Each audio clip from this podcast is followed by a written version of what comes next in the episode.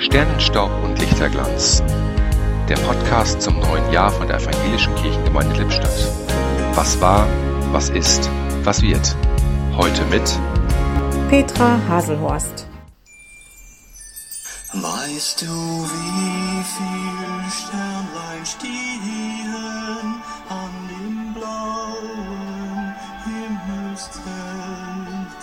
Weißt du, wie viel Wolken ziehen weit hinüber alle Welt?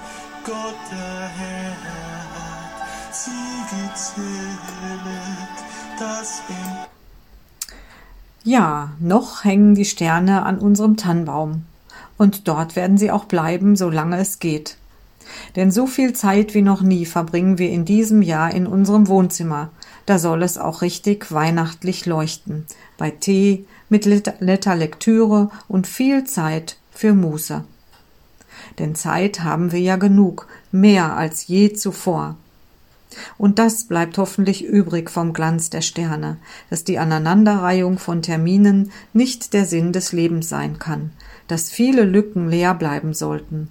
Die Zeit wird sie schon sinnvoll füllen.